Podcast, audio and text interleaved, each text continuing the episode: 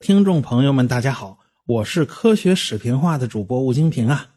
两百多年前呀，有位意大利的医生兼军官兼物理学家兼博物学家，对扇贝的眼睛产生了兴趣啊。这位多面手兼跨界达人，名字叫朱塞佩·萨弗里奥·波利。他在《西西里双壳类志与解剖学》这部巨著里面，最早描绘记录了扇贝眼睛的形态。他发现啊，比如说最常见的扇贝啊，欧洲大扇贝竟然有两百多只小眼睛，哎，每颗直径啊只有一毫米左右，分布在壳边缘的外套膜上。它虽然做不到三百六十度无死角吧，能覆盖二百五十多度的方位角，也是很厉害的呀。要知道，眼睛这种器官，那可是自然选择的杰作。生物界啊，有很多种眼睛的模式啊，比如说昆虫的复眼，复眼的构造与我们人类的眼睛结构那就是大不相同啊。章鱼的眼睛看上去和人类的眼睛差不多，呃，实际上结构也是不一样的。可以说，实现眼睛的功能，各种动物就有不同的技术途径。大约在七亿年前，啊，有一种水母之类的动物，由于机缘巧合，它获得了来自植物的某些个基因片段，因此它意外的获得了感光性能。它身体里面的某些细胞是具有感光性的，如果它们对外界的光照环境有反应呢，就可以让它们避免被太阳的紫外线晒伤。虽然它们在潜水里面，但是仍然是有太阳紫外线作用的。这是一个意外的竞争优势。后来呢，竞争就加剧了。某些感光细胞聚集在一起啊，形成了一个小黑斑，这对外界就稍稍有了一点辨识能力了。呃，比如说大型动物从上边游过去啊，那就会遮蔽阳光。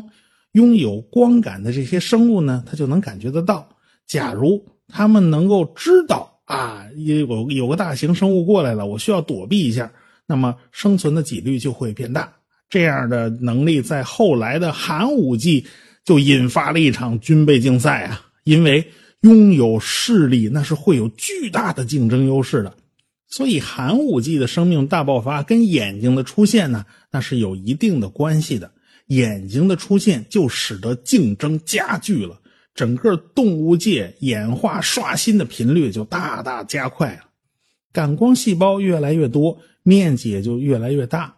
这些个感光细胞聚集的区域，假如恰好是个凹坑的话，那么就占有了一种优势，那就是可以大略辨别出光是从哪边来的。这是个竞争优势嘛？经过一代又一代的优胜劣汰自然选择，这个凹坑很深的个体啊，是具有竞争优势的，乃至于这个凹坑已经变成了一个小口大肚子的口袋，哎，有点类似于小孔成像的意思了。后来，透明物质覆盖了这个开口啊，这老开着口，万一有东西掉进去多麻烦呀！干脆有个透明物质给它盖上，那不是就蛮好的吗？这就形成了晶状体。晶状体的出现，就使得眼睛可以获得清晰的成像，而且接收光的效率也非常高。这就是简单的眼球的雏形。眼球内部呢，就充满了无色透明胶状体，叫玻璃体。那一群感光细胞最终呢，就演化成了视网膜。章鱼的眼睛和人类的眼睛在这个结构上是类似的，但是视网膜的结构啊却完全相反啊！人类眼睛那视网膜看上去非常不合理，因为视网膜上的每个感光细胞的神经啊、血管啊，全都在正面，也就是说，光必须穿过前面的什么毛细血管啦、神经啦。才能到达感光细胞，感光细胞的背后就是色素上皮了。很明显啊，这样的结构对光的利用率是打了很大折扣的。章鱼的眼睛就刚好相反，就和现在相机里边的那种 CCD 啊、CMOS 感光器件非常像。正面是感光细胞，所有的血管神经都从背后走，看上去这个结构啊是干净利落，远比人眼睛更加优化。人眼睛这种视网膜结构呢，的确是引来了很多的麻烦。比如说啊，视神经和血管都从正面走，那需要集中起来从某个地方穿出去啊，你不能老在眼球里不出去吧？要从视网膜的某个地方穿出去，到达视网膜的后面。那这个穿出去的点就是人眼视网膜的盲点，这就是第一个麻烦。章鱼的眼睛显然就不需要这种结构，它可没什么盲点不盲点的。第二个麻烦就是人假如碰到剧烈震荡，视网膜会脱落，因为人眼的这个视网膜就好像不干胶贴在墙上一样。章鱼的眼睛则不会有这个麻烦，因为所有的血管啊、神经啊都从后边走啊。它同时恰好起到了固定视网膜的作用，就好像把视网膜给捆到眼球上。从这些结构差异看起来啊，人眼和章鱼的眼睛啊是经历了不同的演化进程的。但是人眼这种结构也是有好处的，那就是经久耐用。章鱼的眼睛就没有那么耐用了。不过呢，章鱼的寿命本来它也不长，也就三到五岁。啊，眼睛使用的年限它不需要超过自身寿命嘛？超过自身寿命那那没什么意义嘛。相反啊，章鱼在深海里光线昏暗，假如血管在前面的话，那感光细胞的灵敏度就打了好大的折扣，这对深海环境是不适合的。总之，这两种视网膜结构呢各有各的好处。自然选择的这种游戏规则呀，它不要求尽善尽美，它只要能凑合对付着完成任务就可以了。完成任务的途径那就多种多样啊，每个物种都可以选择自己最适合的一种方式，因此啊，生物界才显得那么丰富多彩。人眼和章鱼的眼睛都是适应各自的生存环境的。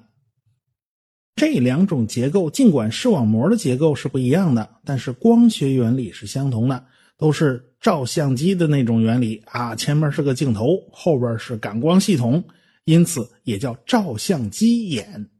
所以在一百多年前，又有几位生物学家详细研究了扇贝眼的组织结构。看上去，扇贝的眼睛与人类啊，还有大多数动物的眼睛成像的基本原理是类似的。扇贝的眼睛虽然非常多，但是结构设计上也没什么稀奇，也都是照相机眼。但是啊，五十多年前出幺蛾子了，让人匪夷所思的发现就出现在五十年前。神经科学家迈克尔·兰德就注意到，好像扇贝眼睛成像的原理是有点区别、有点异常的。利用当时刚刚开始普及的透镜电子显微镜进行了精确的测量、计算、分析以后，兰德得出一个结论：扇贝的眼睛并不是依赖晶状体来聚光的，而是具有反射式成像能力的特殊的眼。扇贝眼睛的成像原理与天文学上常用的反射式望远镜非常相似。都是靠一个凹面反射镜汇聚光线，在镜面的前面成像的。兰德就发现啊，扇贝眼睛的晶状体聚光作用呢不大啊，进入扇贝眼睛的光线经过晶状体较为微弱的汇聚以后，并没有在视网膜上成像，而是先穿过视网膜到达眼底的银膜层。这银膜层就是一个凹面镜。它起到汇聚光线成像的作用，在银膜上方的视网膜上成像，这个结构啊像极了折反望远镜，折射与反射并用嘛。扇贝长了一圈二百多只眼，大约可以称作是反射望远镜阵列啊。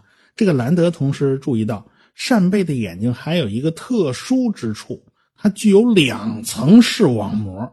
靠近银膜的近端视网膜以及上方的远端视网膜，根据兰德的测算呢，银膜的凹面镜成像应该投射在远端视网膜上，那么近端视网膜上成像应该是模糊的，那它起到什么样的作用呢？当时兰德并不清楚起到什么样的作用。看来呀，扇贝这种生物居然还会玩双焦距，这玩意儿。但是会玩长短焦距的生物可不止扇贝一种，鹰眼就能够切换长短焦距。我们人眼只有一个中央凹，这个眼球是个球形嘛，中央凹，顾名思义就是球壁上稍微有个凹进去的点。这里面有十几万感光像素，看上去数字不算高，不像现在的照相机动辄千万像素。但是这是我们人眼视觉最清晰、最敏锐的部分。实际上，人眼呢，只有眼珠正前方十度左右的这个角度范围是清晰的，周边实际上都是模糊的。但是我们的眼球能转动，能扫描，眼珠子扫一圈，脑子就把最清晰的部分提取出来，拼接在一起。我们自己感受到，好像上下左右所有画面全是清晰的。实际上，哼，这是脑补的结果呀。我们的这个脑子可是有着强大的图像处理能力的。鹰的眼睛呢，有两个中央凹。侧中央凹在双眼正前方，可以形成立体视觉，两只眼睛嘛。另一个叫正中央凹，这个地方负责斜前方的视觉。这两个斜前方的视觉是不可能有交汇区，也就是不可能形成立体视觉的。但是这就相当于长焦镜头，所以老鹰在高空盘旋的时候，总是用。一侧的一只眼睛在正中央凹对着地面啊，这长焦镜头盯着地面那兔子，那是易如反掌。所以呀，这个老鹰一边盘旋，一边一只眼盯着地面。随着高度下降，越来越接近了，这老鹰就切换到双眼视觉啊，长焦换了短焦了，这短焦就可以发动精确攻击，那是一击毙命。所以。老鹰的眼睛这个长短焦切换功能啊，对捕猎它作用巨大。但是这个扇贝它又不需要远距离盯着猎物准备发动攻击，它也没这本事，它也不是干这个的。那么它这个眼睛玩双焦，它干什么呢？